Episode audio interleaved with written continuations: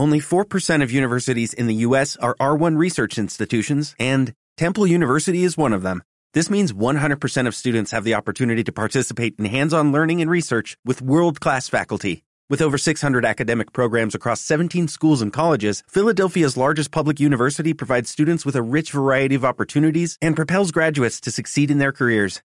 Temple University. Schedule a campus tour today at admissions.temple.edu/visit.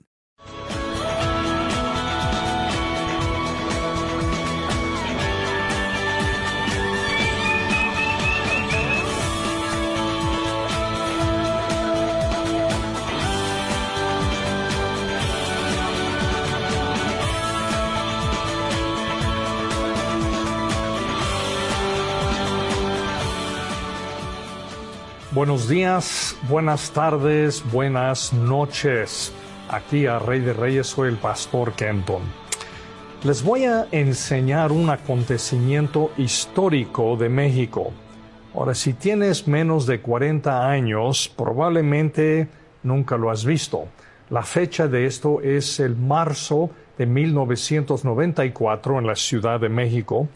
Luis Donaldo Colosio es candidato a la presidencia de México y él está dando un discurso.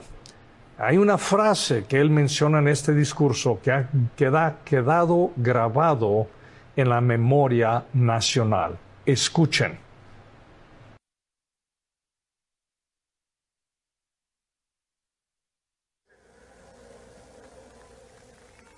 Yo veo un México con hambre y con sed de justicia un México de gente agraviada, de gente agraviada por las distorsiones que imponen a la ley.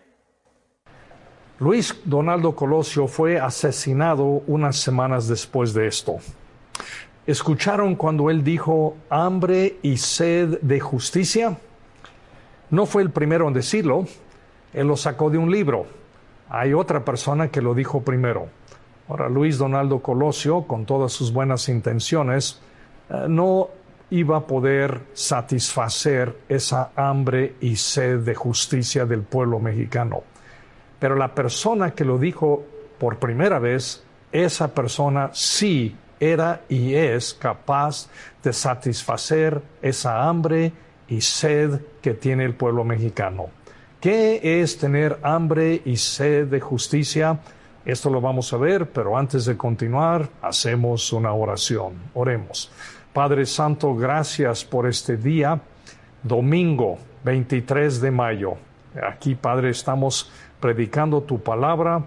Gracias, denos entendimiento, Espíritu Santo, abra nuestra mente para recibir tu palabra. Y así lo pedimos en el nombre de Cristo. Amén. Estamos en una serie de mensajes, decisiones que sanan están basadas en las ocho bienaventuranzas que Jesús menciona en su Sermón del Monte en Mateo capítulo 5. Abre tu Biblia o tu teléfono en Mateo capítulo 5, lo vamos a leer en un momento. Ahora, cada bienaventuranza es un peldaño en el proceso hacia nuestra sanidad. Con cada bienaventuranza que menciona Jesús, hay una decisión que necesitamos tomar para que Dios siga sanando nuestras vidas y darnos la plenitud que Él quiere para nosotros. El repaso es primera, y el título de nuestro mensaje es la cuarta decisión, pasión por la santidad, pero comenzando el primer este, bienaventuranza, Mateo 5, 1 al 3 dice, viendo la multitud, Jesús subió al monte y sentándose vinieron a él sus discípulos. Y abriendo su boca les enseñaba, diciendo, Bienaventurados los pobres en espíritu, porque de ellos es el reino de Dios. La primera decisión a tomar es reconocer mi necesidad. Yo reconozco que yo no soy Dios y que yo mismo soy la causa de mis problemas. Necesito confesar que estoy en la bancarrota espiritualmente y no puedo salvarme a mí mismo. Dios ayuda a los que se confiesan que no pueden salvarse a sí mismos. Esas son las personas que Dios ayuda. Por eso necesito humillarme y pedir ayuda. Ahora, confesando mi bancarrota espiritual es el primer paso para ser aceptado por Dios y ser salvo. El versículo que sigue, Mateo 5:4, dice, Bienaventurados los que lloran, porque ellos recibirán consuelo. La segunda decisión es sentir una profunda tristeza por mis pecados. Lloramos por el daño que ha causado nuestros pecados a nosotros mismos y también a otras personas. Estamos arrepentidos, confesamos que hemos ofendido a Dios. Dios promete perdonarnos. Eso nos da esperanza. Lloramos por las penas de la vida. La vida es pesada. Y Dios promete sanarnos. Y Dios promete consolarnos. Y esto nos da esperanza para nuestra vida. La tercera bienaventuranza dice en Mateo 5:5, bienaventurados los mansos, porque ellos heredarán la tierra. La tercera decisión que tomamos es sumisión completa a Cristo, sumisión completa. Mansedumbre es fuerza bajo control. Ah, un caballo manso es útil porque cuando el jinete le jala las riendas, ese caballo se detiene sometemos todo lo que somos y todo lo que tenemos al señorío de Jesucristo. Permitimos a Cristo dirigir nuestra vida. Él sabe mejor lo que nos conviene. Esto es ser manso, ser dirigido. Y para hoy, Mateo 5.6, la cuarta bienaventuranza dice, bienaventurados los que tienen hambre y sed de justicia, porque ellos serán saciados. Jesucristo fue el primero en decir esa frase. Y hoy nuestra cuarta decisión es pasión por la santidad, pasión por la santidad. ¿Entiendes la importancia de agua para el cuerpo? Es la cantidad de agua en el cuerpo que determina tu fuerza, tu energía y tu capacidad de recordar cosas, tu memoria. Ah, los datos, los científicos dicen que las dos terceras partes de nuestro cuerpo es agua. Para cuando llegas a los 70 años de edad, habrás usado 5 millones de litros de agua para beber, para bañar, para cocinar, para todas las cosas. Si pierdes el 2% del agua en tu cuerpo, pierdes el 20% de tu energía. Toma mucha agua. Si pierdes el 10%, no podrás caminar. Y si pierdes el 20%, estás muerto. Ahora, lo que es cierto de lo físico, también es cierto de lo espiritual. Dios nos ha creado con un cuerpo, ha puesto un espíritu dentro de nosotros. Y si tú no satisfaces tu sed espiritual, estás deshidratando tu espíritu. Ahora, asistir aquí el domingo, estar en un estudio bíblico, leer tu Biblia todos los días, hacer oración, este, todas esas cosas sirven para hidratar tu espíritu y también ser animado por otras personas cuando te hablan de Dios, te mandan un versículo. Todo eso, ¿sabe para qué sirve? Hidratar tu espíritu, lo necesitas. Si no, tu espíritu se deshidrata y, y se marchita básicamente. Entonces, tener hambre y sed de justicia es tener una pasión por la santidad, es tener una pasión para ser como Dios es. Cuando Jesús hablaba a la gente en aquellos tiempos de hambre y la gente sabía lo que hablaba, porque Palestina es un desierto, el agua muy codiciada, la gente para agua tiene que ir a un pozo, bajar una cubeta y sacar agua e irla cargando a su casa. Además, la gente era pobre. Si comían dos veces al día, eran afortunados. Ahora, Víctor Hugo, el novelista francés, comienza su famosa novela Les Miserables con el personaje de Jean Valjean. Él es un campesino quien en 1815, durante la Revolución Francesa, roba un pan para darle de comer a su hermana y su familia que están muertos de hambre. Jean es arrestado y sentenciado a cinco años de prisión por robar un pan. Por sus intentos de escaparse le van añadiendo años y termina sirviendo detenido, encarcelado 19 años de su vida. Mira, cuando tienes hambre, eres capaz de hacer cosas que normalmente no harías. Ahora Jesús usó esta imagen de hambre y sed porque es lo que experimentamos todos los días. De hecho, tan pronto aquí en Rey de Reyes, este domingo, cuando terminamos los cultos, la gente va a salir a, la terraza aquí y pueden comer y pueden beber porque tienen hambre y porque tienen sed y hace calor. ¿De qué debemos tener hambre y sed todos los días? De justicia. ¿De qué justicia? La justicia es santidad, es el carácter de Dios. Santidad significa estar apartado del pecado habitual y de la corrupción del mundo. La santidad es ser como Dios. En el recuadro que tenemos en esto se ve una montaña con nieve. Frente a esa montaña hay un lago el lago está completamente calmado y se ve perfectamente bien la reflexión de esa montaña en el lago. Lo que se ve en el lago no es la montaña, pero refleja perfectamente. Eso es la santidad de Dios. Eso es ser como Dios es. Nosotros reflejamos el carácter de Dios, reflejamos su santidad. El apóstol Pedro declara en 1 Pedro Dice, pero ahora sean santos en todo lo que hagan, tal como Dios. Quien los eligió es santo, pues las escrituras dicen, sean santos porque yo soy santo. Si eres un creyente en Jesucristo, tú eres un elegido de Dios. Y Dios te eligió para que tú puedas ser adoptado como su hijo y Él tu Padre Celestial.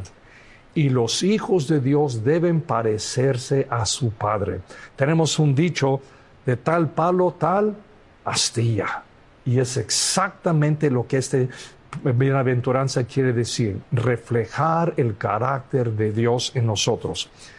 Mira, yo creo que el más gran atributo que uno debe anhelar en esta vida es ser como nuestro Padre Celestial. Es ser santo. No santurrón. Ser santurrón es un rito, es religión, es de dientes para afuera. Pero ser santo es ser como Dios es. Mira, Cristo no vino a morir en una cruz para hacernos cómodos o para hacernos felices vino para librarnos del pecado, para que pudiéramos ser adoptados como hijos de Dios y después convertirnos en personas que se parecen a su Padre Celestial. Desde la caída de Adán y Eva en Dios se ha dedicado a restaurar, limpiar su imagen en los que son sus hijos, para que las personas puedan ver, ah, sí, tú te pareces a Dios, se ve el carácter de Dios dentro de ti. Ahora, el punto de todo logro es el deseo. Entonces la pregunta que nos hacemos es, ¿cuánto deseo tenemos por Dios? ¿Cuánta hambre y sed tengo de Dios. Tener hambre y sed de justicia es tener una pasión por Dios mismo. Escriban, por Dios mismo. Y porque bebemos y comemos todos los días, igualmente todos los días estamos trabajando nosotros para ser como Dios. Pero vamos a hacer un examen de nuestras vidas. ¿Cómo sabemos si tenemos hambre y sed de Dios? Número uno, mi hambre y sed de Dios se ve en mi pasión por la santidad sobre la felicidad. A veces nos confundimos y pensamos que el propósito de Dios es hacernos feliz por los pocos años que estamos aquí en la tierra. Eh, que Dios es como un Santa Claus cósmico, eh, que es como el, el genio en la botella, cuyo propósito es darnos la respuesta a un deseo que tenemos, que pensamos con esto vamos a ser felices. Eh, esta es malísima teología, es una mentira, pero mucha gente lo, cree. Dios no se dedica a hacernos felices. Dios se dedica a hacernos santos. Pero Dios no es un aguafiestas. Eh, en, en este proceso hacia la santidad es que es así como encontramos felicidad. Él sabe mejor que nosotros qué es lo que nos hace felices. Dios los ha creado para sí mismo. Él sabe cómo hacernos felices y eso es siendo como Él es. Por eso Jesús declara, dice, feliz o bienaventurados los que satisfacen su hambre y sed de vida con la santidad, una pasión por Dios. La felicidad viene en ser como el Padre. San Agustín era un famoso teólogo. Él dijo que fuimos creados para Dios mismo y por eso hay un anhelo, hambre y sed de nosotros que solamente Dios puede satisfacer. Por eso fuimos creados a su imagen y semejanza. Eso es lo que necesitamos. Ahora, el apóstol Pablo declara en Romanos 8, 28, 29, él dice así, sabemos que Dios va preparando todo para el bien de los que lo aman, es decir, de los que Él ha llamado de acuerdo con su plan. Desde el principio Dios ya sabía a quienes iba a elegir y ya había decidido que fueran semejantes a su Hijo para este sea el Hijo mayor y el Hijo mayor es idéntico al Padre y nosotros como el Hijo vamos a ser semejantes también al Padre. Fuiste elegido para ser un hijo de Dios, ser como Él es. Y el deseo de Dios para ti es que tú sigas avanzando en este proceso, ser como Él es. ¿Y saben qué? De esta manera tú serás feliz es una felicidad que no depende de nuestras circunstancias, sino que depende de Dios mismo. Entonces nadie puede robarte esa felicidad que viene de Dios. Entonces el punto de partida es deseo, deseo. Mira, un deseo débil produce resultados débiles. Es como una, una fogata pequeña produce poco calor. Un deseo débil produce, da pocos resultados. ¿Cuánto deseas ser como Dios? Porque nos puede saciar y nos va a dar un contentamiento que el mundo no puede dar. No sé qué es lo que más deseas en este mundo. Si deseas educación y estudias, el conocimiento pues satisface eso algo. Si deseas romance, pues estar acompañado por alguien satisface esa, ese deseo. Eh, su deseo es autoestima, tus logros ayudan a, a satisfacer ese deseo. Pero Jesús está diciendo que el mero hecho de tener anhelos que no se satisfacen es porque dentro de nosotros hay un anhelo más profundo y ese anhelo es Dios mismo. Por eso Jesús dice, feliz los que tienen tanta hambre y sed de Dios, porque esas personas serán saciadas. Dios está interesado en tu carácter, en tu persona, lo que está por dentro. Por eso este proceso de santidad es un proceso de toda la vida. Toda la vida estamos logrando, queremos ser como nuestro Padre. Eh, si esto fuera algo externo, si fuera de dientes para afuera, sería relativamente algo rápido. Cualquier persona puede hacer esto. Pero lo genuino viene de adentro y es de todos los días. La segunda cosa que quiero que veamos es mi hambre y sed por Dios se ve en mi actitud hacia el pecado. La batalla comienza en la mente tu forma de pensar y tu forma de actuar. ¿Recuerdan a Sansón? Fue el Mister Israel. Cuando él nació fue apartado para servir a Dios. Era un niño con una promesa de crecer y defender a su tierra Israel, ser el líder de la tierra. Y Dios le dio una fuerza extraordinaria. Pero en su vida Sansón se concentró en desarrollar esa fuerza física y poco en desarrollar su vida espiritual. Se casó con una mujer no creyente y en tiempo ella lo dejó. Y él entonces buscó consuelo en los brazos de prostitutas. Y se juntó con la encantadora y malvada Dalila y terminó revelando el secreto de su fuerza que era top secret. Y ella cuando lo durmió le cortó el cabello y lo traicionó. Y el versículo en jueces 16, 20 es un versículo muy triste en la Biblia. Dice así, entonces Dalila dijo, Sansón, te atacan los filisteos. Sansón se despertó y creyó que podía escapar como las veces anteriores. Pero esta vez Sansón no sabía que el Señor lo había abandonado. Qué terrible es ser abandonado por el Señor. Sansón estaba en el lugar equivocado, con la persona equivocada, y Dios lo soltó a las consecuencias de su pecado. El resultado lo ataron.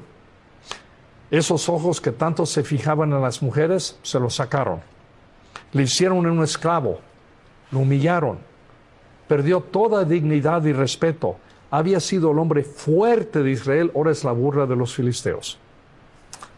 Pero irónicamente, todo esto final, finalmente liberó a Sansón de su pecado, porque ahora ciego, encarcelado, tratado como, como un esclavo, lo puso a pensar. Y vino el arrepentimiento, y pedir una última oportunidad al Señor a obedecer y servirle. Mira, Sansón nunca quiso entender que fue escogido para servirle al Señor, para tener una pasión, no por las mujeres, sino por la santidad, una pasión por Dios. Pablo habla de la renovación de la mente algo que Sansón no quiso hacer. Pablo dice en Romanos 12, 2, dice, no vivan según el modelo de este mundo. Mejor que dejen que Dios transforme su vida con una nueva manera de pensar. Así podrán entender y aceptar lo que Dios quiere para ustedes y también lo que es bueno, perfecto y agradable a Él. Sansón vivió según el modelo del mundo, el mundo se lo cobró. ¿Cuál es la correcta forma de pensar? Pablo lo menciona en Filipenses 4:8. Así dice Pablo.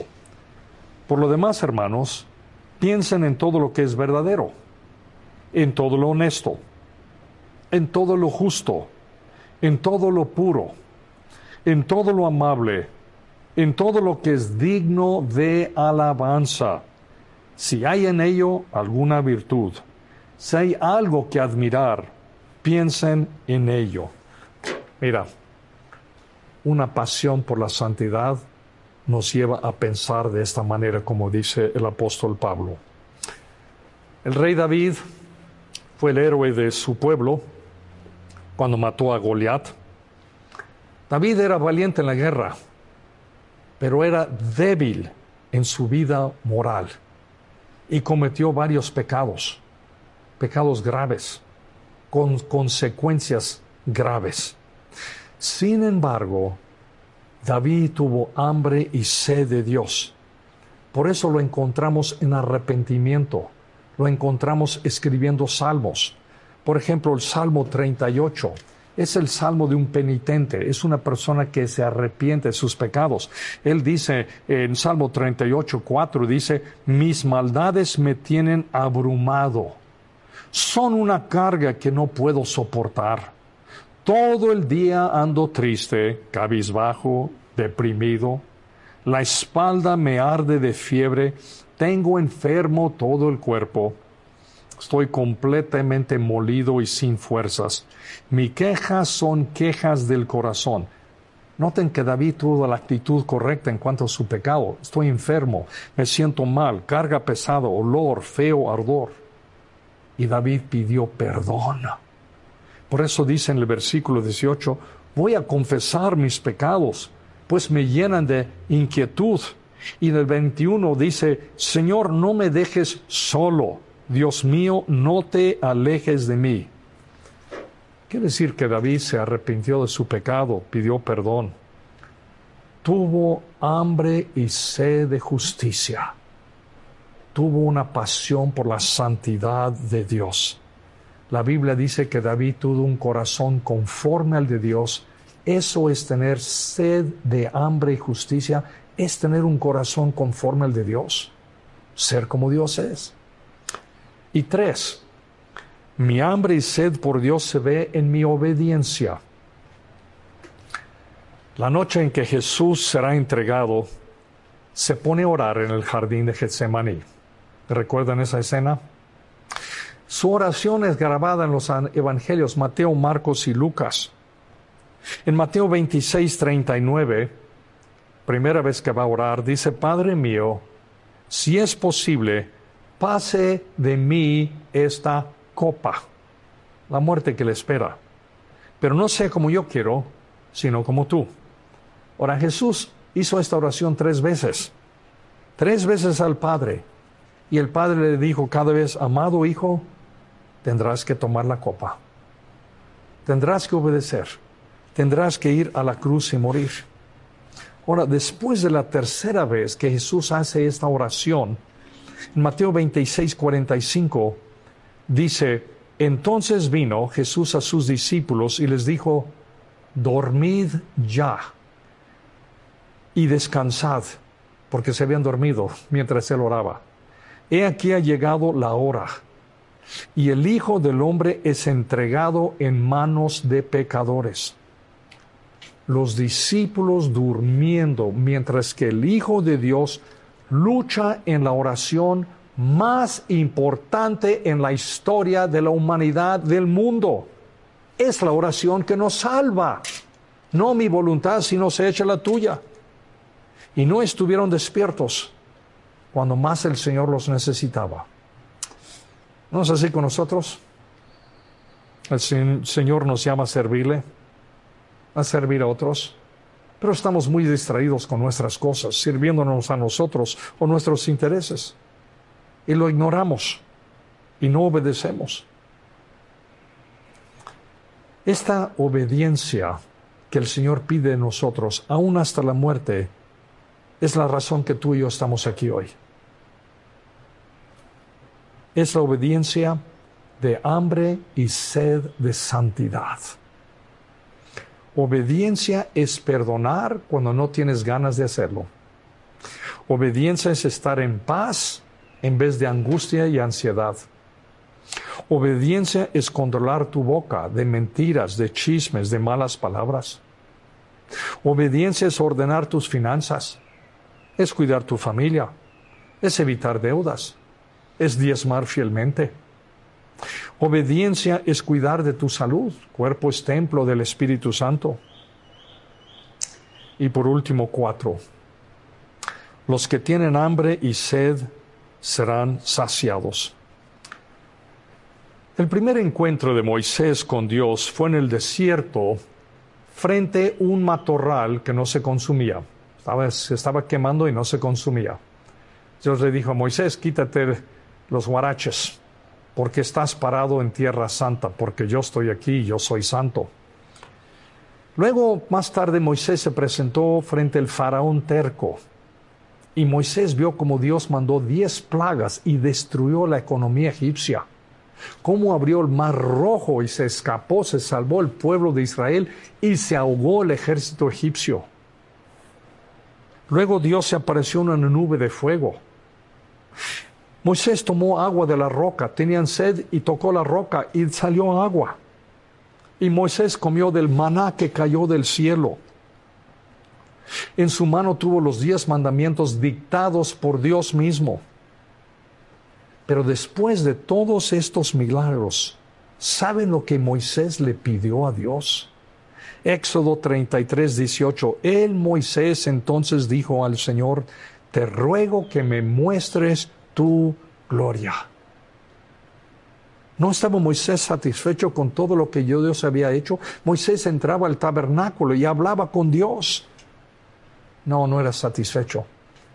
Es que Moisés tenía más hambre y sed de Dios mismo y le agradó esto a Dios y Dios le mostró su gloria a él como nunca lo había mostrado a nadie más. una mujer de mala fama vino a sacar agua de un pozo. Jesús estaba en ese pozo, incluso la estaba esperando. Y cuando ella llegó, él le pidió agua.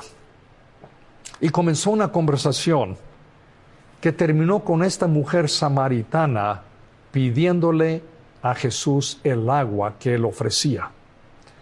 Y en Juan capítulo 4, versículos 14 y 15 dicen, pero el que beba, Jesús dice esto a la mujer, pero el que beba del agua que yo le daré, no volverá a tener sed jamás, sino que dentro de él esa agua se convertirá en un manantial del que brotará vida eterna. La mujer le dice, Señor, dame de esa agua para que no vuelva a tener sed ni siga viniendo aquí a sacarla. El agua que tomó Moisés en el desierto de esa roca era Cristo. El agua que Jesús ofreció a esa mujer era Jesús mismo.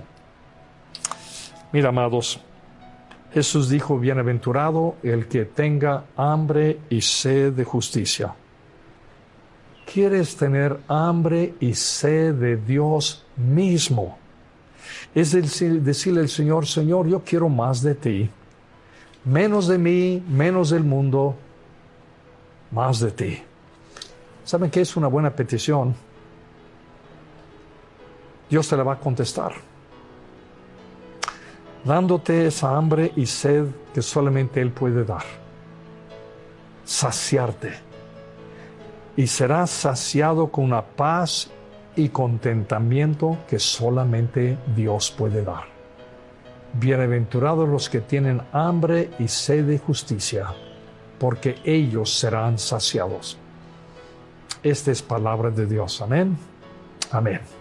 Vamos a orar. Padre Santo, gracias que Jesús dice, feliz, dichosos los que tienen hambre y sed de ti, porque serán satisfechos. Padre, yo pido por mí mismo, Pido por las personas que están escuchando este mensaje de la importancia de tener hambre y sed de ti, porque ese anhelo que tenemos en nosotros, ese vacío solamente tú lo puedes llenar, porque así nos has creado. Padre Santo, por tu Espíritu Santo, afirma las verdades de esta, este mensaje a los que han escuchado. Y así lo pido en el nombre de Cristo. Amén.